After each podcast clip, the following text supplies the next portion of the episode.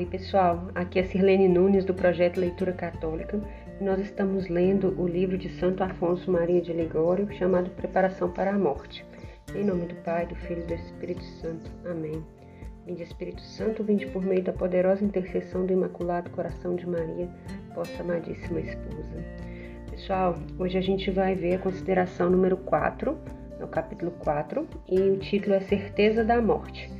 A citação bíblica que ele começa é de Hebreus 9, 27, que está escrito: Está decretado que os homens morram uma só vez.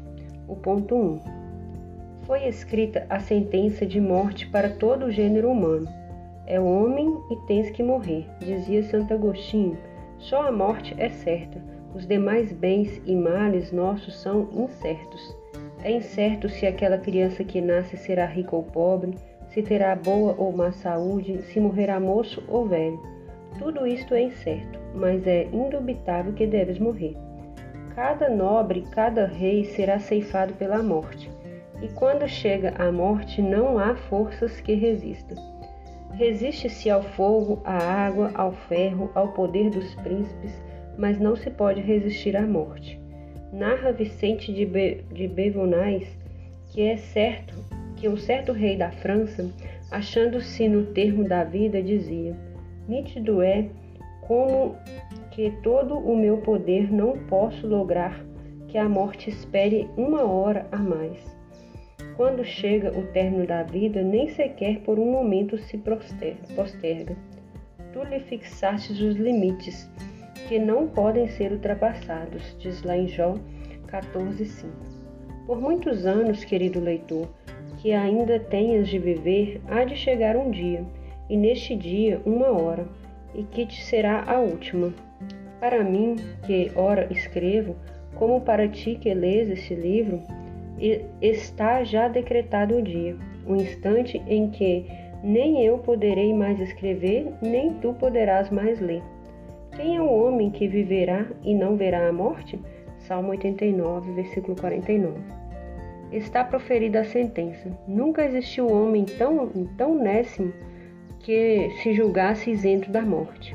O que sucedeu aos teus antepassados também sucederá a ti. Quantos que no princípio do século passado viviam em nossa pátria e agora nenhum mais está vivo? Até os príncipes, os monarcas deixaram este mundo e deles não permaneceu mais do que um mausoléu de mármore com a inscrição pomposa que somente serve para nos patentear que todos os grandes deste mundo só resta um pouco de pó retido entre as pedras. Indaga São Bernardo. Diz-me, onde estão os amantes do mundo? E responde: nada deles resta senão cinzas e vermes inexcusável, portanto, que procuremos não aquela fortuna perecedora, mas aquela que será eterna, posto que eternas são as nossas almas. De que te servirá ser feliz, ainda que a verdadeira felicidade não se possa encontrar numa alma que vive afastada de Deus, se depois tem de ser infeliz por toda a eternidade? Haveis preparado tua casa a teu gosto, mas reflete que cedo terás de deixá-la para ir apodrecer numa cova. Alcançastes aquela dignidade que te torna superior aos outros, mas a morte virá e te deixará semelhante aos plebeus mais vis deste mundo. Afetos e súplicas. Ah, pobre de mim, que durante tantos anos só pensei em ofender-vos, ó Deus de minha alma. Incontestável porque estes anos já se passaram a morte talvez já me seja próxima. E que encontro senão remorso e arrependimento? Ó, oh, tivestes eu sempre vos servido, Senhor meu. Quão insensato fui! Estive já neste mundo a viver por tantos anos, e em vez de adquirir méritos para outra vida, me endividei para com a justiça divina. Meu amado Redentor, dai-me luz e ânimo para acertar no presente minhas contas. A morte, talvez pouco de mim esteja longe. Quero preparar-me para aquele grande momento decisivo da minha felicidade ou da minha desgraça eterna. Dou-vos graças por me ter desesperado até agora. Já que é minha vez dado tempo para remediar o mal cometido, Aqui estou, meu Deus. Dizei-me o que desejais que faça por vós. Quereis que me arrependa das ofensas que vos fiz. Delas me arrependo e as detesto com toda a minha alma. Quereis que empregastes esses anos ou dias que me restam para amar-vos? Pois bem, assim o farei. Ó Deus, já no passado, mais do que uma vez, formei esta resolução mas minhas promessas se converteram depois em atos de infidelidade. Não, meu Jesus, não quero mais ser ingrato a tantas graças que me dispensastes. Se ao menos agora não me converto, como poderei na hora da morte esperar o perdão e o paraíso? Tomo, pois, nesta hora a firme resolução de dedicar-me verdadeiramente ao vosso serviço. Mas vós dai-me força, dai-me forças, não me abandoneis. Já não me abandonastes quando vos ofendi. Espero com maior confiança vosso socorro agora, que me proponho a deixar tudo para vos agradar. Permita que vos ame, ó meu Deus, digno de infinito amor. Aceitai o traidor que, agora arrependido, prostra-se diante dos vossos pés. Vos ama e vos pede misericórdia. Amo-vos, ó meu Jesus. Vos amo de todo o meu coração. Vos amo mais do que a mim mesmo. Aqui estou para ser vosso disponde de mim e todas as coisas para, para vos aprazer. Concedei-me a perseverança que vos, de vos obedecer. Dai-me o vosso amor e fazei de mim o que quiserdes.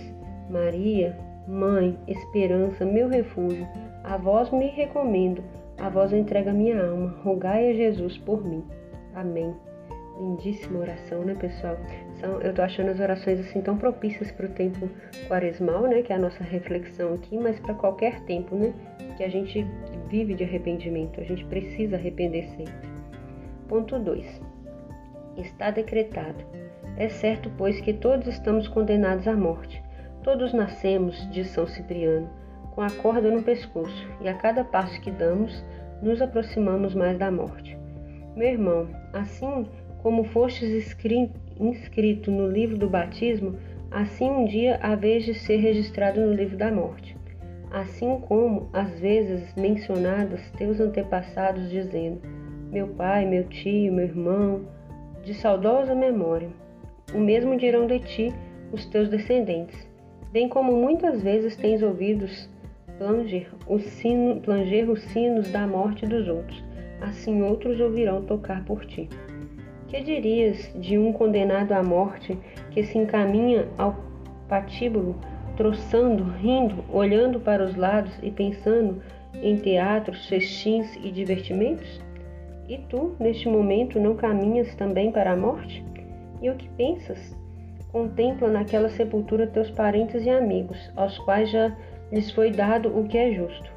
Que terror se apodera dos condenados à morte, quando vê seus companheiros pendentes na forca ou já mortos. Nota, portanto, aqueles cadáveres em que cada um deles te diz: ontem para mim, hoje para ti. Eclesiástico 38, 23. O mesmo se repetem ainda os retratos dos teus parentes já falecidos, seus livros de memória, suas casas, seus leitos, as roupas que deixaram. Que loucura extrema é, pois, saber que se tem de morrer, que depois da morte nos será reservada uma eternidade de gozo ou de tormento. Pensar que daquele momento depende o sermos para sempre felizes ou desgraçados. E isto posto, não pensar em ajustar as contas e aplicar todos os meios necessários para alcançar uma boa morte.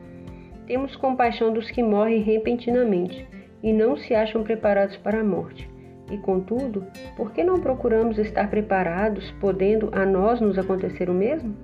Todavia, cedo ou tarde, quer mediante aviso, quer imprevistamente, pensemos ou não na morte, ela há de vir, e a cada hora, a cada instante, nos aproximamos dos nossos, do nosso patíbulo, que será precisamente aquela última enfermidade que nos deve tirar deste mundo. Em cada século, as casas, as praças, as cidades enchem-se de novos habitantes e os antigos são levados a encerrar-se no sepulcro. Assim como para estes perfizeram os dias da vida, assim virá o tempo em que nem eu, nem tu, nem pessoa alguma das que vivem no presente viverá sobre essa terra.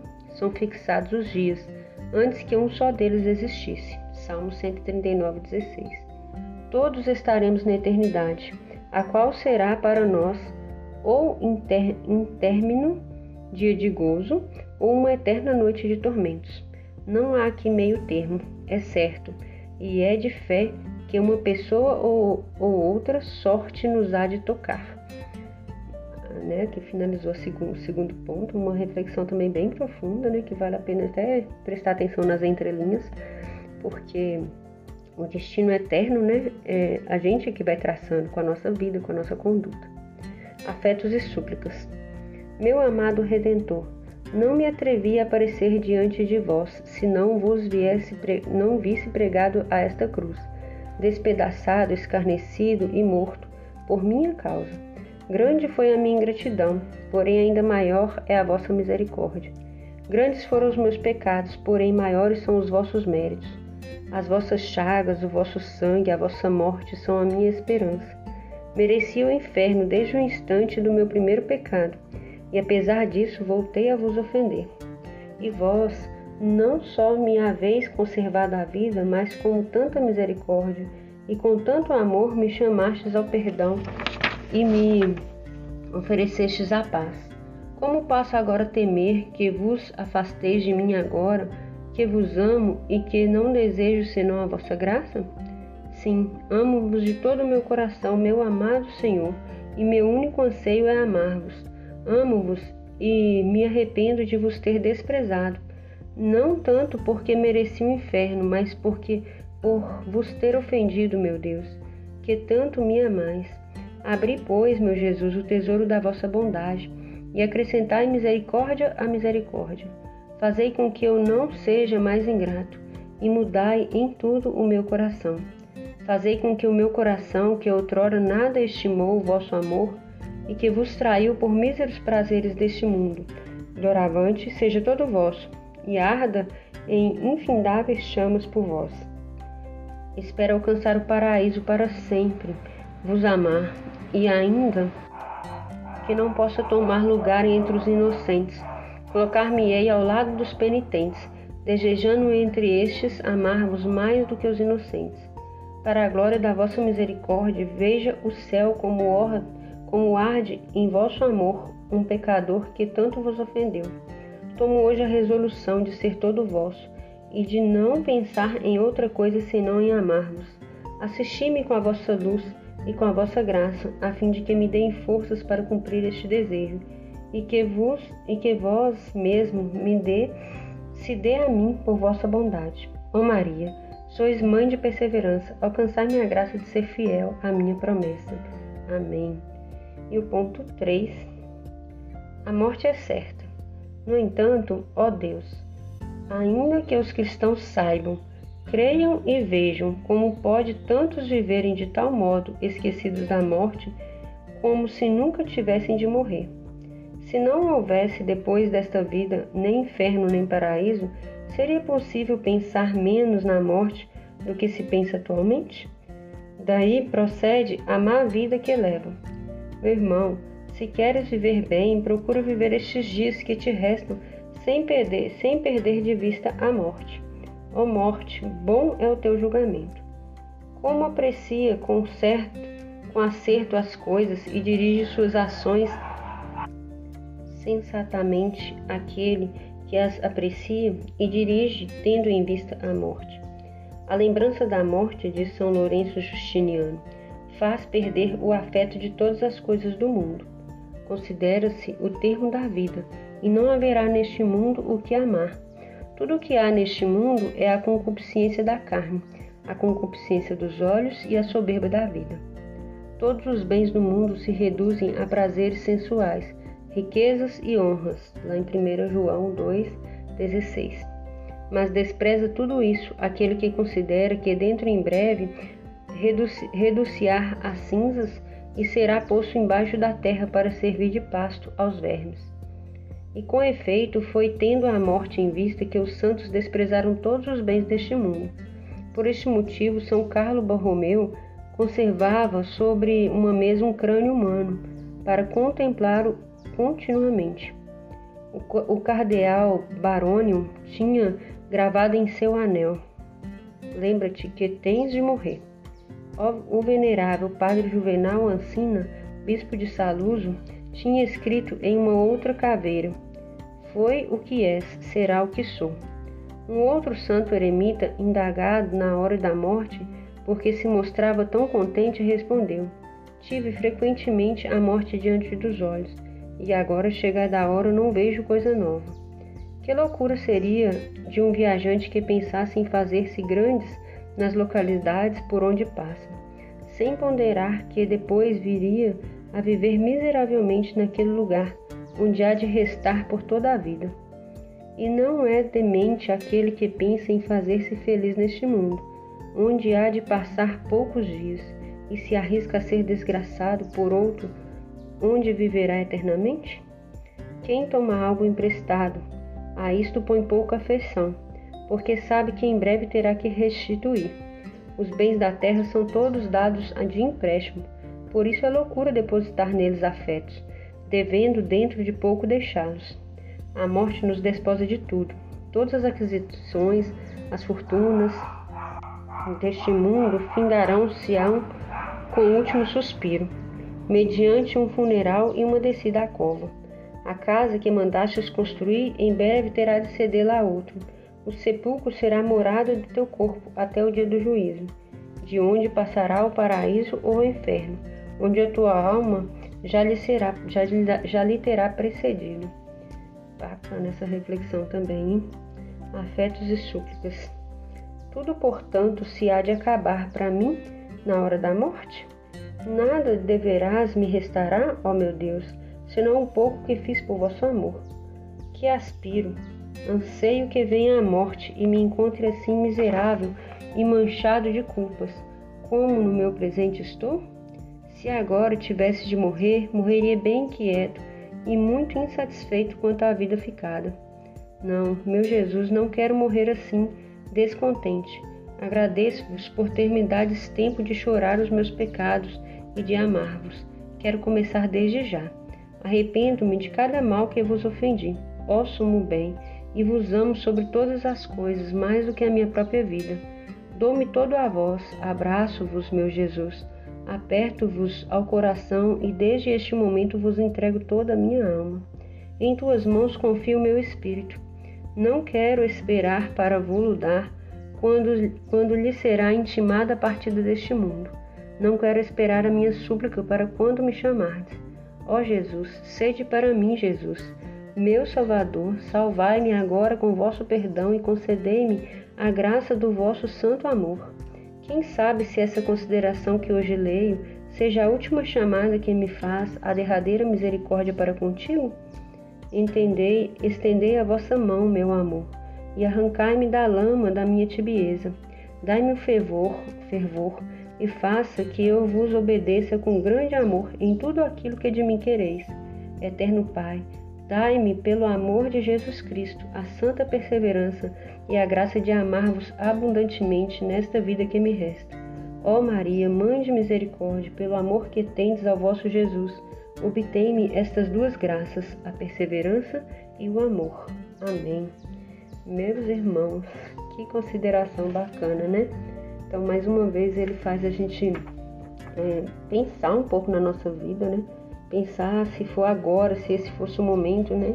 Eu achei muito interessante a colocação dele dizer que a gente nasce e naquela data ali a gente já tem um prazo, né? Já tem uma época que a gente vai morrer, só que a gente não sabe se vai ser quando criança, jovem, adulto, idoso. Então a gente tem que buscar cada dia viver uma vida é, na santidade, buscar sempre o arrependimento, buscar sempre o amor de Deus e a sua misericórdia para que quando chegar o momento a gente possa ter a oportunidade da vida eterna, né? Então isso é fantástico. Eu espero que essa leitura de hoje tenha contribuído com a sua vida espiritual e nós nos vemos na próxima. Em nome do Pai, do Filho e do Espírito Santo. Amém.